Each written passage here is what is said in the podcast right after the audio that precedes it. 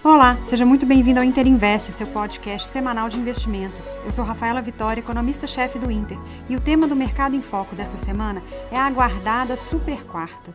Às vésperas de mais uma decisão de política monetária que deve aumentar os juros nos Estados Unidos, a semana passada foi marcada por forte movimento negativo nos mercados, com aumento da versão a risco e queda das bolsas globais e também das cotações de commodities. A inflação nos Estados Unidos surpreendeu com uma alta maior do que o esperado, da medida de núcleo, mostrando que o risco de inércia inflacionária está assim se materializando. E para reduzir essa inflação, a política monetária deverá ser mais restritiva. O mercado de juros teve forte oscilação, com alta nas taxas nominais e nas taxas reais. A taxa de juro real dos títulos americanos indexados à inflação ultrapassou 1% ao ano, pela primeira vez desde 2018.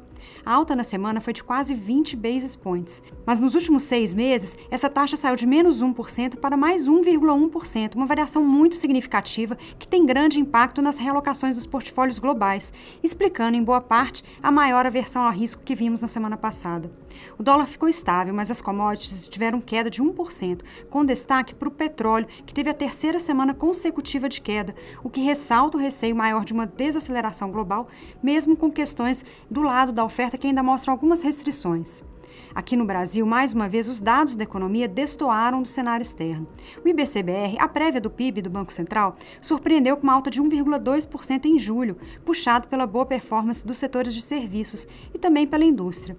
E para agosto, os dados preliminares da Anfávia e da Empapel também indicam um novo crescimento da produção industrial no país. Apesar da atividade mais forte, a inflação continua indicando tendência de baixa. O IGP-10 teve variação negativa de 0,9% no mês de setembro, bem abaixo da expectativa de menos 0,40%.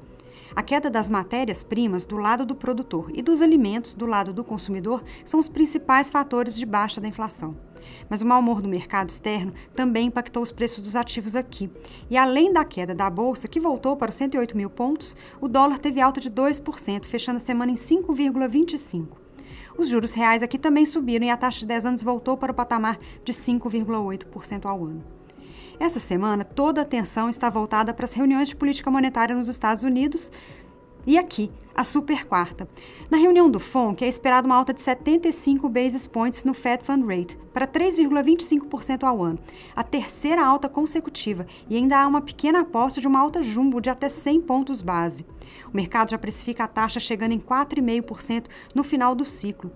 E após a reunião, iremos analisar as revisões de projeções e a expectativa dos membros do comitê, o relatório com os dot plots. Lá fora, ainda teremos a decisão do Banco da Inglaterra e a expectativa é de uma alta de 50 pontos base lá. Aqui no Brasil, o Copom também se reúne na quarta-feira, mas é esperada a manutenção da taxa em 13,75%. Apesar da atividade mais forte, a desaceleração da inflação e a redução das expectativas para 2023 devem contribuir para a decisão de manutenção da taxa pelo Banco Central, que poderá concluir o ciclo de aperto monetário depois de 12 altas consecutivas que elevaram a Selic de 2% para 13,75% nos últimos 18 meses. Não foi pouca coisa. O Focus dessa semana também traz alívio nas expectativas de inflação, com queda forte do IPCA esperado para 2022 para 6% e para 5% em 2023. Bom, essas são as principais informações da semana no mercado. Acompanhe nossas análises e relatórios em tempo real no nosso perfil nas redes sociais, Interinvest, ou na nossa página interinvest.bancointer.com.br.